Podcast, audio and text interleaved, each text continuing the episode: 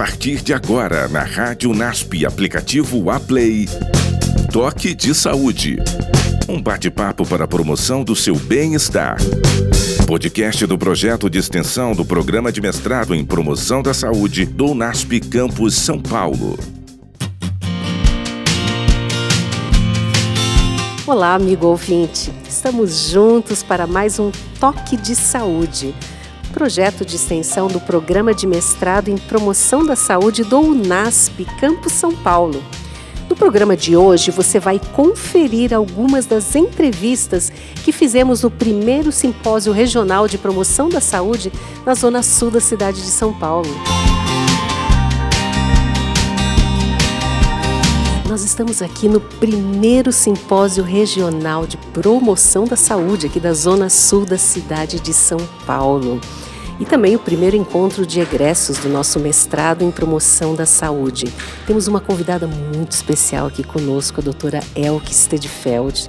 Ela é nutricionista de formação e tem a sua formação, o doutorado em Ciências da Nutrição pela Universidade Estadual de Campinas, pela Unicamp, e tem atuado já há muitos anos também na Universidade Federal de São Paulo, como coordenadora também do programa de mestrado profissional e ensino para ciências da saúde.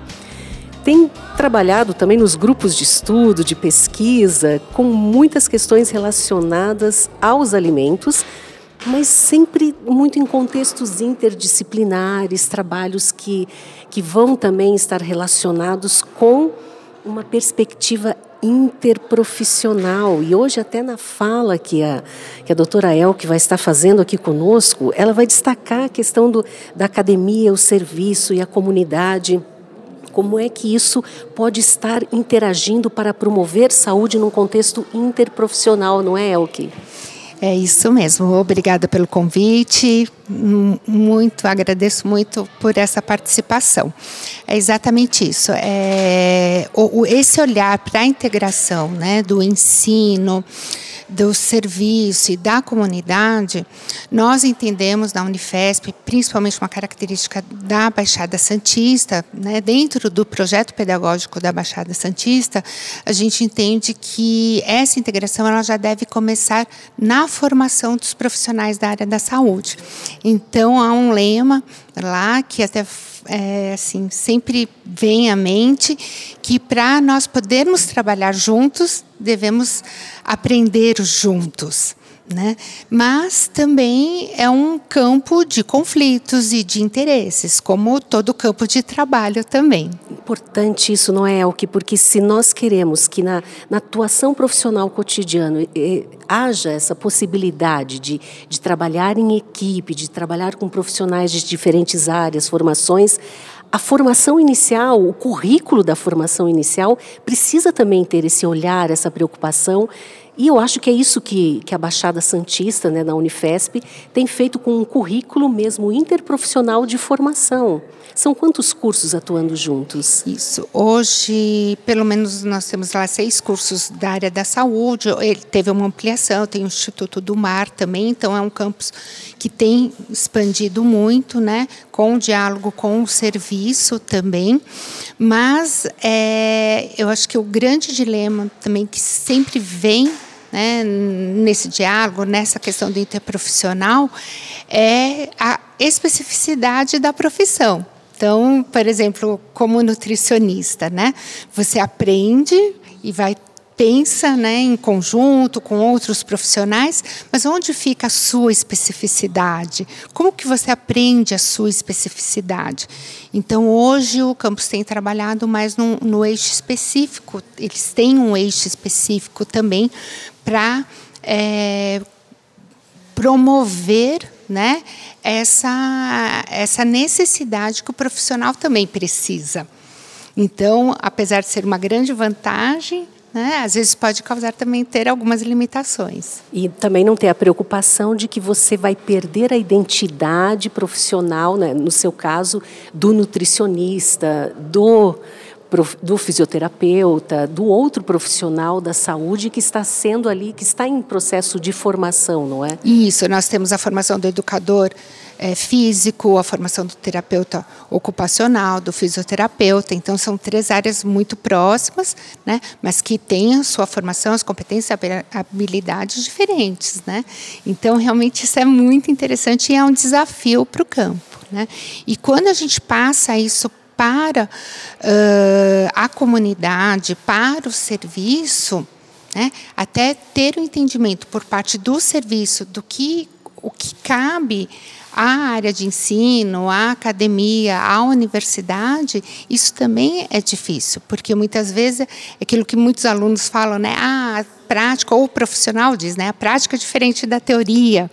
Então, como que a gente aproxima né, essa teoria da prática e não fica de uma forma dicotômica? Isso. Né? E a gente tem tido bons resultados nesse sentido, porque o ensino ele leva para dentro do serviço a discussão né? a discussão de temas, o, o sentar, o refletir. Então, isso tem sido um ponto é, primordial para o serviço. O serviço tem trazido isso de uma forma muito positiva.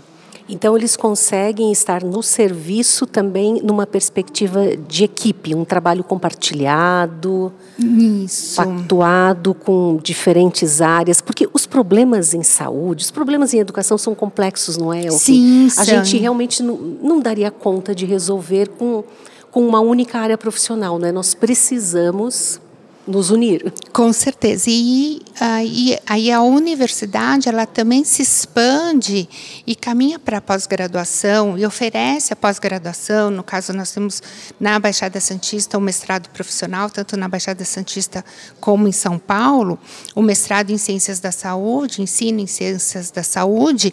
Isso traz com que esses profissionais que estão lá no serviço voltem né, para o ensino. Então, isso é, também é muito interessante, porque eles têm muito a contribuir também na área acadêmica. E um dos pré-requisitos de todo mestrado profissional é você fazer uma produção técnica para além da sua pesquisa. E essa produção técnica, ela tem que ser algo que vá transformar a sua prática, então vai transformar o serviço. Então, esse ciclo, né, esse comprometimento, ele, é, ele cabe muito bem para essa relação, porque no final, né, o beneficiado será, né, o beneficiado a, é, será a comunidade, a própria comunidade. Nossa, é muito importante você destacar isso, né? Nós trabalhamos em mestrados profissionais, é? E a importância é de que nós já estejamos ligados com o cotidiano de trabalho de cada um dos mestrandos, ou seja, no caso, doutorandos, que estão ali em ação, mas preocupados em estar é, ligados às problemáticas, às necessidades do território, não é? Sim, com certeza, né? E cada território ele tem a sua característica. Né? Como já foi dito hoje de manhã, já no simpósio, né? é pensar é, no local, né, com o pensamento global, mas agir no local. Então, é, nós entendemos isso, né, tem a motivação para entender isso, porque dessa forma acho que a gente pode gerar transformações né, na saúde dessa comunidade ali no entorno daquele serviço. Com certeza, é o que eu, também acredito nisso. Olha, muito, muito bom a gente ter você conosco aqui hoje. Eu sei que as atividades vão continuar. Você vai estar agora discutindo essas ações com todos os nossos mestrandos, os convidados, os graduandos que estão aqui também nesse primeiro simpósio regional de promoção da saúde aqui na Zona Sul da cidade de São Paulo. Mas assim, olha, vamos encerrar aqui algo que para você o que, que você vê assim como o maior ganho de um trabalho que às vezes a gente até demora um pouco mais, não é? Quando, quando nós vamos juntos podemos ir mais longe, mas é, talvez em alguns momentos haja uma dificuldade, mas qual seria para você o maior ganho de um trabalho que se torna mais interdisciplinar e mais interprofissional entre as pessoas? O perfil desse profissional que se forma, o egresso, tanto na graduação como na pós-graduação. Eu faço orientação de ex-alunos da graduação e a gente percebe, né, eu percebo a diferença né, nas atitudes, no respeito à pesquisa, no respeito ao serviço e no respeito ao outro, à comunidade, com o seu trabalho.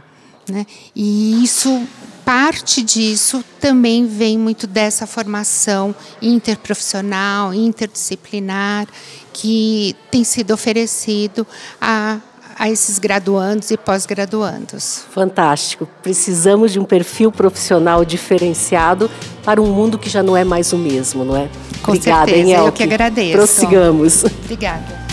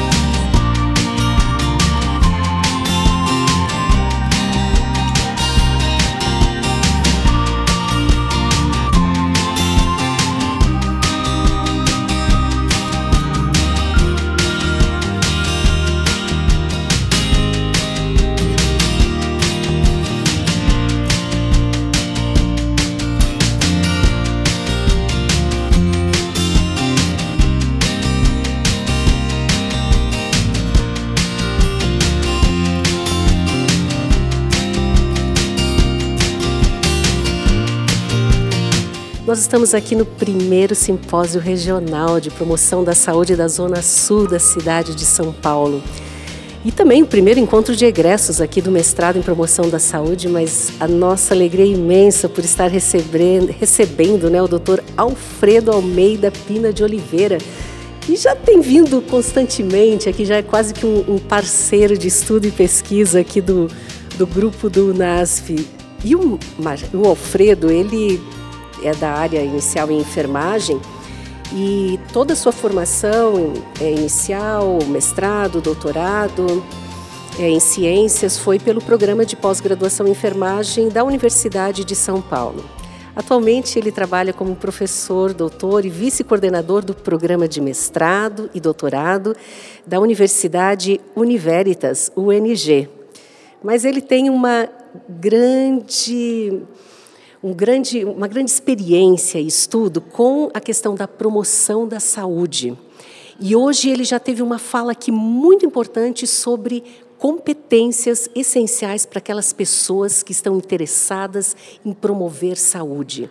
E eu acho que ele pode até nos fazer aqui um, um condensado né, do que seria essencial nessas competências. Bom ter você aqui, Alfredo. Então, professora Cristina, muito obrigado mais uma vez. Acho que é uma grande oportunidade de poder conversar, trocar, compartilhar também com pessoas que têm, é, desde a inserção na prática, na vida universitária, quem está na gestão. E é muito interessante ter isso desde, desde a graduação, né? em outros momentos da, da, formação, da inserção profissional, também no nível técnico, com outros parceiros, porque promoção da saúde, como você bem falou, é coletivo, não dá para a gente pensar que a gente consegue resolver tudo sozinho, e pensar em competências, ou seja, tem vários jeitos de pensar competências, mas algumas que a gente tenta se debruçar para poder entender a promoção da saúde, como que esse profissional pode se preparar melhor ou valorizar aquilo que ele já faz, é pensar justamente em quais conhecimentos de promoção da saúde ele tem, que valores éticos norteiam suas práticas, quais são as habilidades que ele depende ou que ele deve exercer para que uma ação, uma atividade, um programa de promoção da saúde ele tenha mais êxito aí no seu dia a dia. Então, acho que realmente falar sobre competência de promoção da saúde vai muito nessa, nessa direção. E de uma forma mais geral, para deixar um gostinho de quero mais com, com vocês também, é, cada um de vocês que deve estar tá se percebendo, poxa, mas eu já faço promoção da saúde? Muito provavelmente sim. Então, acho que quando a gente se debruça na questão das competências, não é nada do outro mundo, não precisa se é, pensar em informações muito é, robustas, mas, ao mesmo tempo, priorizar e privilegiar também a questão de, desde o planejamento, levantamento de necessidades das pessoas, a gente ter esse cuidado de é, articular mesmo. Um projeto concreto, né, conectado com as, as necessidades reais. Perfeito. E acho que você traz um elemento que é essencial: necessidades reais.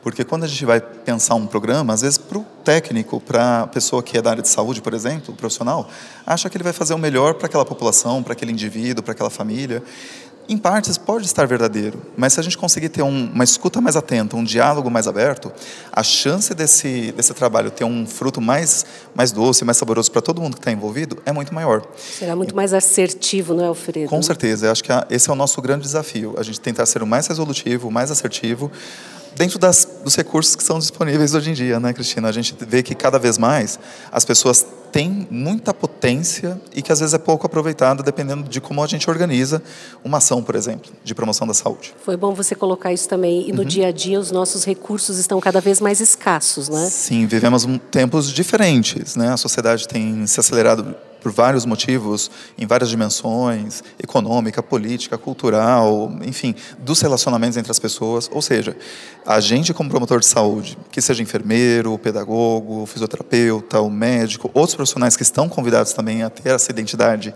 de promotor da saúde, é interessante que a gente perceba assim, por onde que a gente pode caminhar dentro do que a pessoa, aquele grupo social, tem para oferecer também.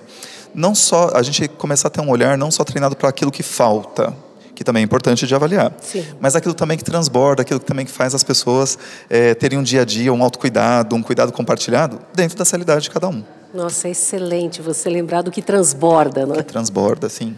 É, porque às vezes temos um olhar voltado apenas aos aspectos negativos, que tem, esquecemos de maximizar os potenciais, eu acho que as potencialidades que nós temos em cada território. Nossa, e você traz um conceito que é, para nós, na promoção da saúde também é essencial. Não só as pessoas, mas os territórios. E como que essa dinâmica da vida acontece no dia a dia do seu bairro, é, da sua própria casa, do lugar onde você trabalha. Ou seja, promoção da saúde tem que ser realmente transversal a todos esses cenários. E esses contextos que são muito variados. Né? É, é interessante, não é? Nós vivemos contextos difíceis, complexos. Uhum. É, o contexto na saúde, na educação hoje exige realmente um trabalho cada vez mais de equipe para que a gente consiga chegar a alguns resultados realmente né, que, que uhum. sejam, que, que façam diferença mesmo na vida da população.